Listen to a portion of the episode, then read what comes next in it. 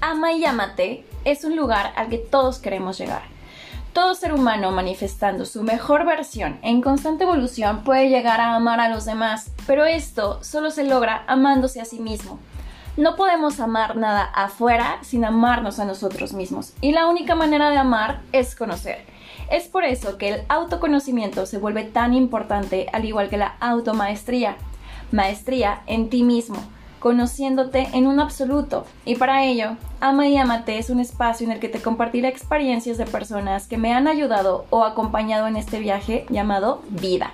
Te brindaré temas interesantes, herramientas de autoconocimiento y compartir experiencias personales, las cuales podrían ser desde una historia de amor o no, una comedia o simplemente la crónica de lo único de mis experiencias que ha quedado registrado en mi mente, en el subconsciente y en el consciente por supuesto reconstruido, mejorado y aumentado, tanto que lo he convertido en arte.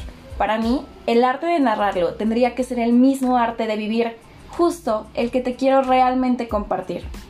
Seré tu espejo, compartiéndote lo más profundo en mi interior, esperando reflejar todo aquello que requieres para que tú seas quien se cuestione su existencia lo suficiente para llevarte en realidad a un lugar mucho más interesante, a un maravilloso viaje a tu interior.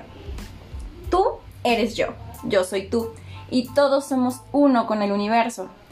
Este podcast ya existe en un futuro y por lo tanto en un pasado. Podcast que visualicé antes de manifestarlo, creando una idea.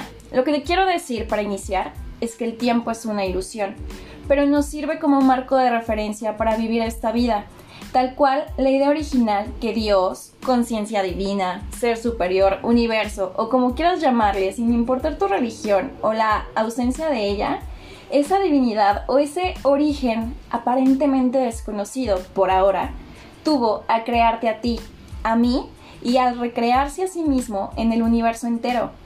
Todos existimos en un lugar antes de manifestarnos y este lugar se llama mente.